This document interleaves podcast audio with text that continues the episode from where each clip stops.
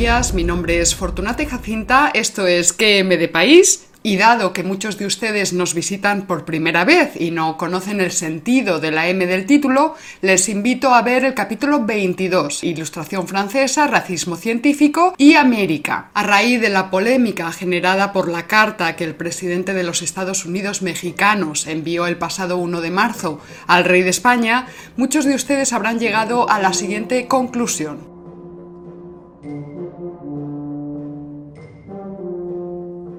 La imposibilidad de imaginar a Donald Trump enviándole una carta a la reina de Inglaterra para que pida perdón a los pueblos originarios de Norteamérica.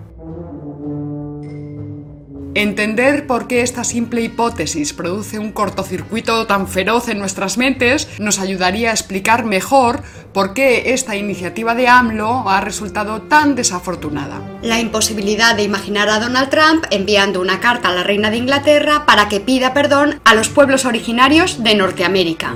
Y algunos dirán enseguida, hombre, es que no es lo mismo, no tiene nada que ver, ¿dónde va a parar?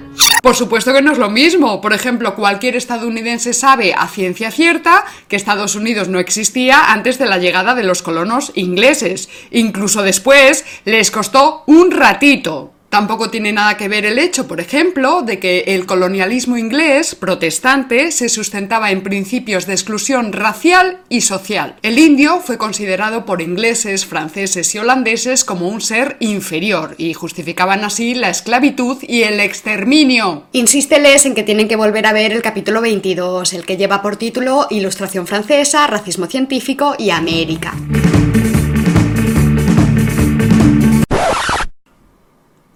El racionalismo católico español, en cambio, concluyó que los nativos americanos no eran seres inferiores o irracionales.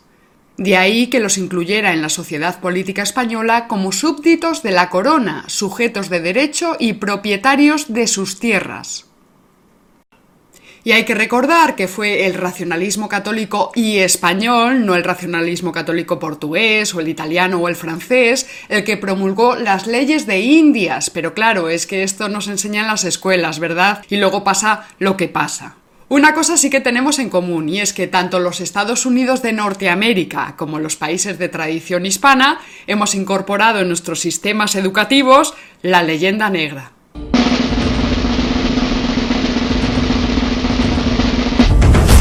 Con la diferencia de que mientras en Estados Unidos esa hispanofobia sirve para reforzarse internamente como nación, en los países hispanoamericanos y en España sirve para justo lo contrario, dirigir todo ese odio hacia adentro para crear fracturas internas gravísimas. Pero hay otro elemento que distingue claramente a AMLO de Donald Trump, y es que mientras el primero practica alegremente el pensamiento Alicia, pues al segundo no se le ocurre ni en broma.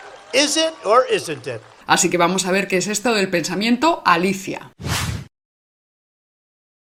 El rótulo Pensamiento Alicia apareció formulado por primera vez en un artículo del filósofo Gustavo Bueno del año 2005. En este artículo, el filósofo español analizaba la idea de una alianza de civilizaciones, idea propulsada por el que entonces era presidente del Gobierno de España, José Luis Rodríguez Zapatero, líder del Partido Socialista Obrero Español. Partido político que a estas alturas, por cierto, pues poco tiene ya de socialista. Menos de obrero y bueno, pues de español cero patatero. Más bien habría que llamarlo PPA, que es algo así como Partido Pseudo Socialista Anti-Español. Y el problema, ya saben ustedes, es que este partido es el que preside actualmente España, desguazándola sin pudor. five, four, three, two, one. Fire, fire.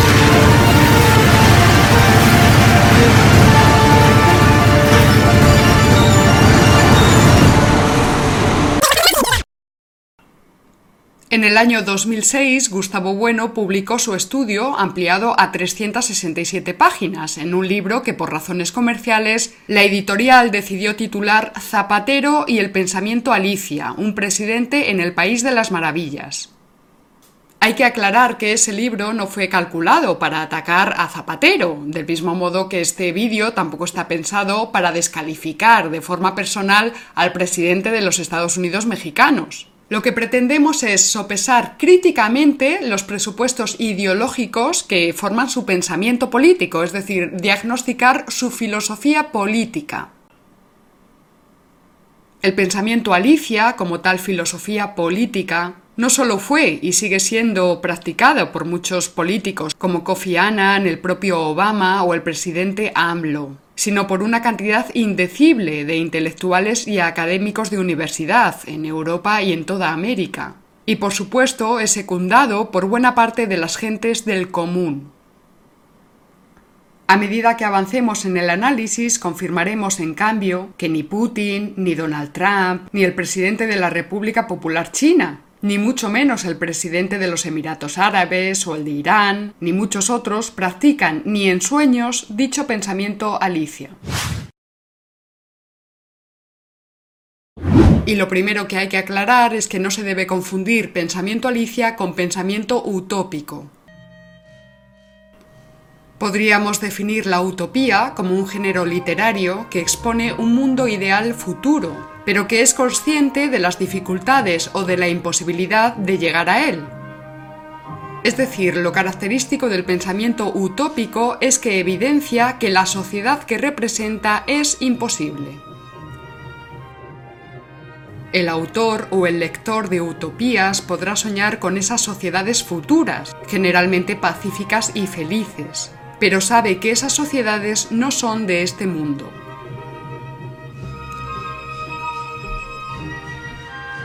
Las utopías a menudo aportan una gran profundidad filosófica y además resultan muy útiles al evidenciar precisamente que para alcanzar esas sociedades futuras harían falta una o muchas revoluciones sangrientas.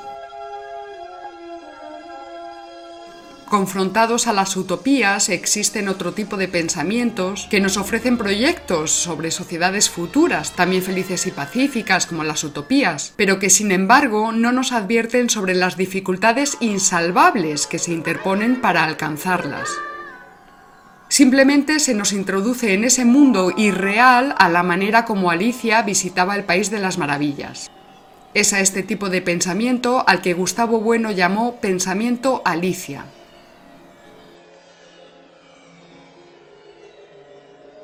El personaje de Lewis Carroll representaba para el filósofo Gustavo Bueno el prototipo de la chica bobalicona, ingenua y bien intencionada que dice las cosas sin reflexionar. Es decir, en el pensamiento Alicia no existen ni se dejan ver las dificultades.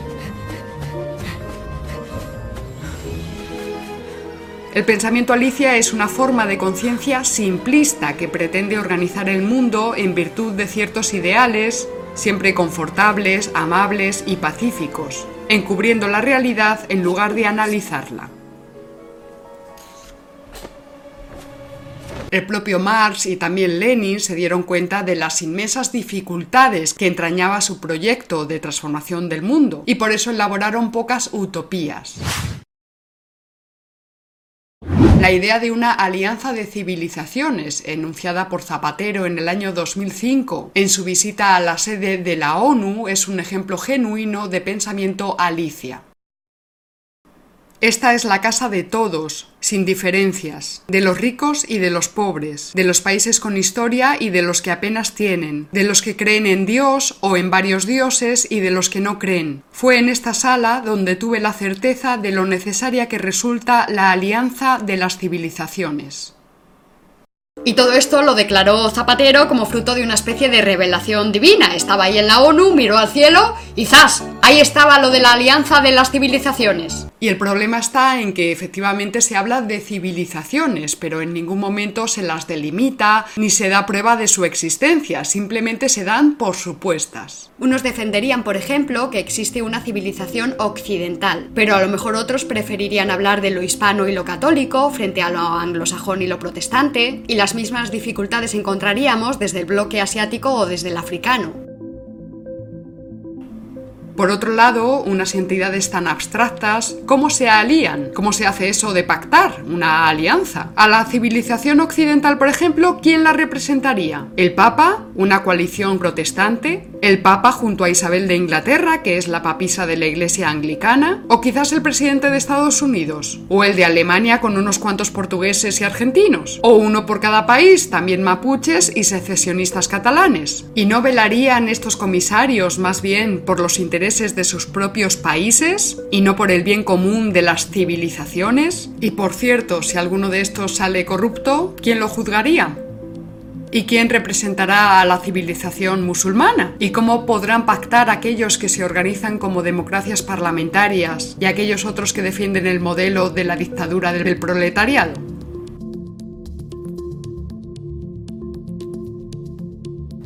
Desde el pensamiento Alicia no se da respuesta a este tipo de preguntas, simplemente se dice Alianza de Civilizaciones, que suena muy bonito en la sede de la ONU y también en los mítines políticos. Y ala, a tomar por saco la dialéctica de estados, con su tremenda complejidad a nivel de fronteras y de defensa, las variables económicas y las espinosas cuestiones religiosas, culturales e identitarias. Lo importante es aliarse. Y hablar en nombre del bien común, aunque lo que se busque en realidad sea el bien privado y particular. La alianza de civilizaciones es puro humo, pero como advierte Gustavo Bueno en su ensayo, el humo es muy expansivo y por eso hay mucha gente que piensa, ¡qué bien! En vez de guerra, alianzas.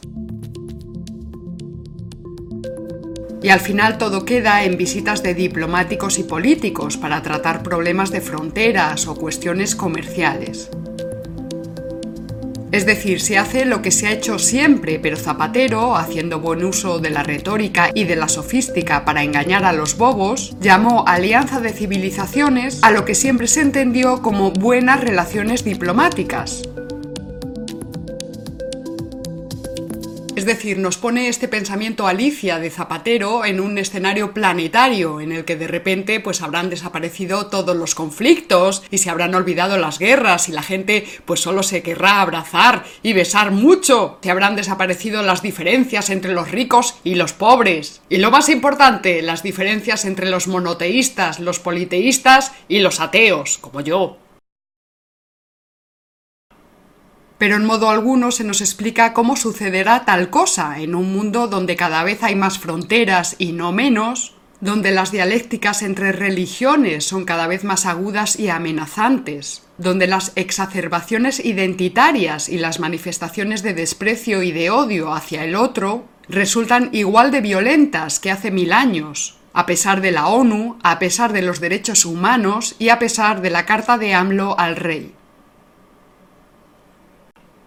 Si todo es culpa de la codicia, la estupidez o la ignorancia, ¿cómo hacer desaparecer la codicia, la estupidez y la ignorancia? Y si todo fuera culpa de las religiones, como algunos sostendrá, a ver quién es el guapo que se atreve a prohibir las religiones en nombre de la concordia universal. La alianza entre civilizaciones en sentido estricto es imposible, salvo que se esté dispuesto a destruir a uno de los aliados o a todos.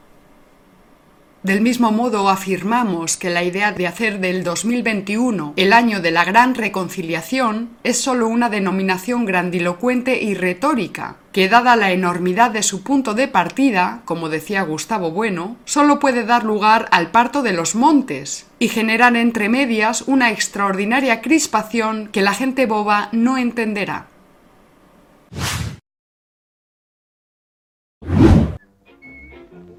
Lo que en el terreno literario puede dar lugar a resultados agradables e inofensivos, puede resultar sumamente peligroso y ofensivo aplicado a asuntos de política y economía reales. Muchos se llevan las manos a la cabeza, asombrados, diciendo, pero qué terror, pero si lo único que ha hecho AMLO ha sido enviar una carta al rey de España, muy educadamente, pidiendo que se reconozcan los abusos cometidos durante la conquista. Qué malas personas, qué arrogantes estos españoles, no me extraña que tengan tan mala fama. Y lo que sucede es que muchas de estas personas solo han visto la parte bonita del discurso de AMLO. No ven la complejidad del asunto y por eso señalan la soberbia y el tremendo orgullo de los españoles, quienes incapaces de pedir perdón la han liado parda. Están convencidos de que para atravesar el espejo y alcanzar la gran reconciliación, pues bastan un par de frases bonitas. Quizás ya está uno en el país de las maravillas. ¿De verdad hay alguien tan ingenuo como para creer que unas disculpas por parte de España puedan disolver el profundo odio expresado en este mensaje y tengan en cuenta que la ortografía es la original? Pinches viejas pendejas, si saben la historia deberían de cancelarse a estas viejas babosas por hablar de nuestro presidente. Y dejen de venir a México, pinches viejas, estúpida, bien nacido, babosa, ustedes son bien nacidos de ladrones asesinos españoles de mierda. O este otro. Una loca e ignorante, pinches españoles asquerosos son nefastos cuando no conocen nada de historia y tratan de negar sus atrocidades al pueblo de México. Son decadentes peor que cerdos, ladrones, me producen un verdadero asco total. Para que se hagan una idea de la gravedad del conflicto que se ha desatado, les voy a contar que solo en este canal de YouTube, un canal pequeño que apenas cuenta con 6.000 suscriptores, ha recibido a día de hoy 788 mensajes de este jaez, puro odio reconcentrado y dirigido visceralmente contra los españoles, por el simple hecho de ser eso, de ser españoles. Ya advertí en mi primera respuesta a AMLO que nos encontrábamos ante un rebrote intensísimo de hispanofobia. Los españoles llevamos siglos soportándola, así que no duden ustedes de que sabemos identificarla al milímetro. Es siempre igual, siempre es la misma metodología y siempre son los mismos argumentos. La propaganda es tan brutal que muchísimos españoles practican esta hispanofobia alegremente. Así que aquellos españoles que hemos tenido el coraje de enfrentarnos a estos prejuicios, pues hemos hecho ya callo y sabemos soportarla y sabemos defendernos. El problema es que España ahora mismo, como ustedes sabrán, pues es una nación muy frágil y los que la defendemos somos muy pocos y encima nos llaman fascistas.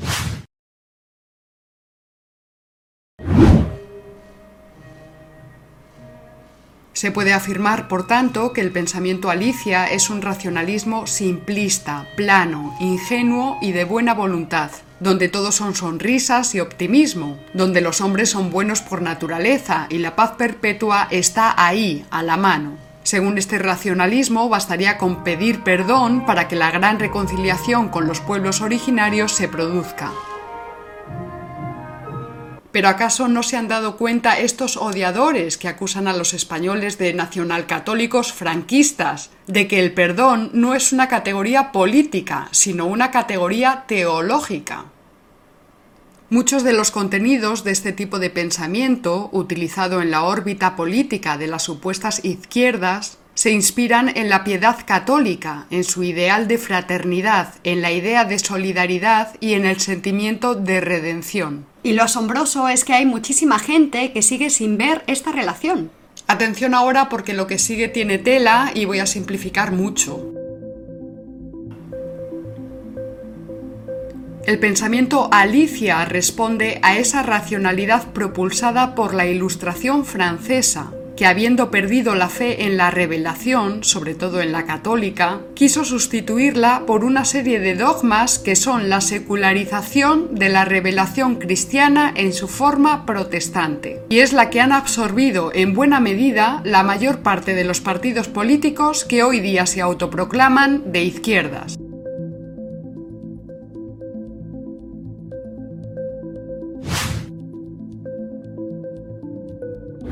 La tradición del pensamiento alicia es una evolución del krausismo. Recordemos que tanto la masonería como el pensamiento simplista del filósofo alemán Krause, del que viene krausismo, caló profundamente en España gracias a los liberales, que buscaban herramientas teóricas para enfrentarse a la influencia de la Iglesia Católica, a la que culpaban de todos los males de España.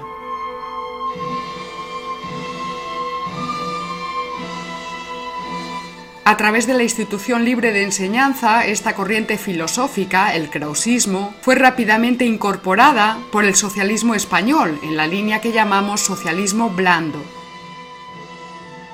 Un socialismo que ha perdido gran parte de su sentido político originario y que se encuentra perdido en una nebulosa ideológica, donde antes hablan de paz y tolerancia que de cuestiones de Estado.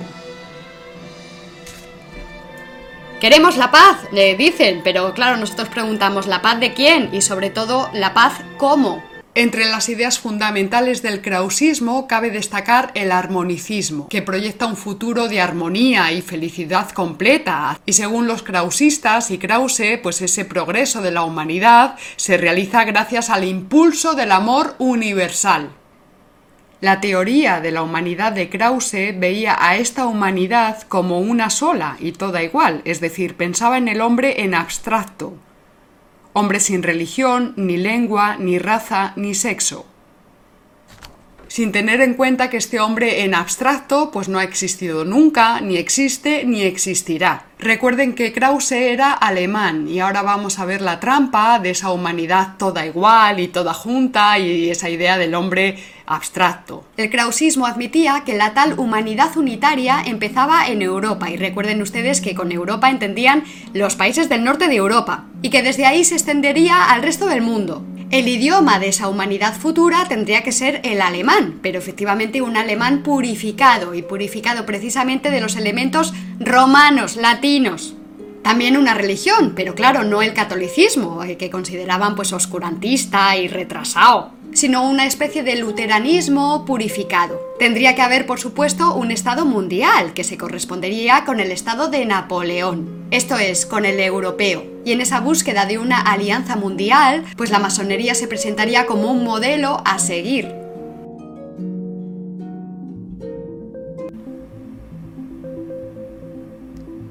Heredero directo del krausismo es el idealismo armonista inserto de lleno en la ideología socialdemócrata.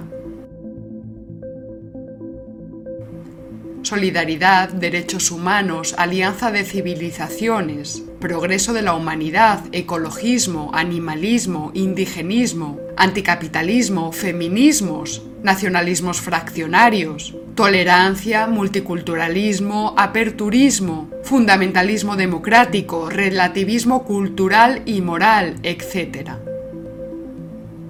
No me negarán ustedes que este es el pensamiento políticamente correcto hoy día, sobre todo si hablamos de Occidente. Pura ingenuidad y falta de contenido político preciso y aplicable a las realidades concretas. Esto por no decir que se han convertido en pura estrategia defensiva y maniquea, que encuentra todas las dificultades no en ellos mismos, sino en otros, por ejemplo, en unas supuestas derechas terroríficas y demoníacas, o cualquier otra cosa que tengan a mano, por ejemplo, la crisis o lo que sea. No hace falta decir que mucha gente prefiere ver a un presidente amable, sonriente y optimista antes que a un presidente apocalíptico. Así que el artificio de la sonrisa permanente, la actitud angelical y los bellos y bonitos discursos ofrecen grandes réditos electorales porque tranquilizan. Los problemas surgen cuando ese pensamiento alicia se enfrenta a los temas y a los problemas de la política real, no de la política ficción. Entonces el pensamiento alicia, aparentemente inofensivo, deriva en falsa conciencia, en un pensamiento de mala fe, la mala fe desarrollada por Sartre en la náusea, esa tendencia del ser humano a mentirse a sí mismo, a encubrir las miserias propias y a envilecer al contrario. El pensamiento Alicia, desarrollado por uno cualquiera de la calle, pues resulta más o menos indiferente. El problema es cuando es practicado por políticos. Ahí es preocupante, porque corre el riesgo de transformarse enseguida en pensamientos falsos, en pensamientos hipócritas y cínicos, muy capacitados para desviar la atención de los problemas reales. No se puede reducir el análisis de la llegada de los españoles a América al relato de buenos contra malos o de ángeles contra demonios, porque hubo de todo, hubo luces y hubo sombras. El peligro está en que el ejercicio de la memoria histórica nacionalista e indigenista acusa tendencias significativas a la ocultación y al olvido. Esto significa que los dirigentes buscan la revancha y no la historia. Habrá que valorar con calma si en el caso de AMLO hay solo ingenuidad o si además hay dolo y mala fe. Y si la felicidad de muchos ciudadanos en México consiste en la ilusión etnológica de su identidad azteca, pues que sigan siendo felices. Pero que no olviden que se encuentran inmersos en el simplismo Alicia, es puro pensamiento Alicia, que a la larga les hará sufrir y les hará incompatibles con la realidad. ¿Y ahora cómo la alcanzo? Ahí está mi caja. Ábrela. ¡Ah! Cómeme. Bueno, pero a ver qué me sucede. ¡Ay! Y hasta aquí este denso pero interesante, espero, capítulo de Fortunata y Jacinta. Agradecemos su apoyo a todos los mecenas y les recordamos que pueden localizarnos en redes sociales y también aportar una ayuda económica para el sostenimiento de este proyecto. Nos vemos en el próximo capítulo y recuerda, si no conoces al enemigo ni a ti mismo, perderás cada batalla. Hasta luego.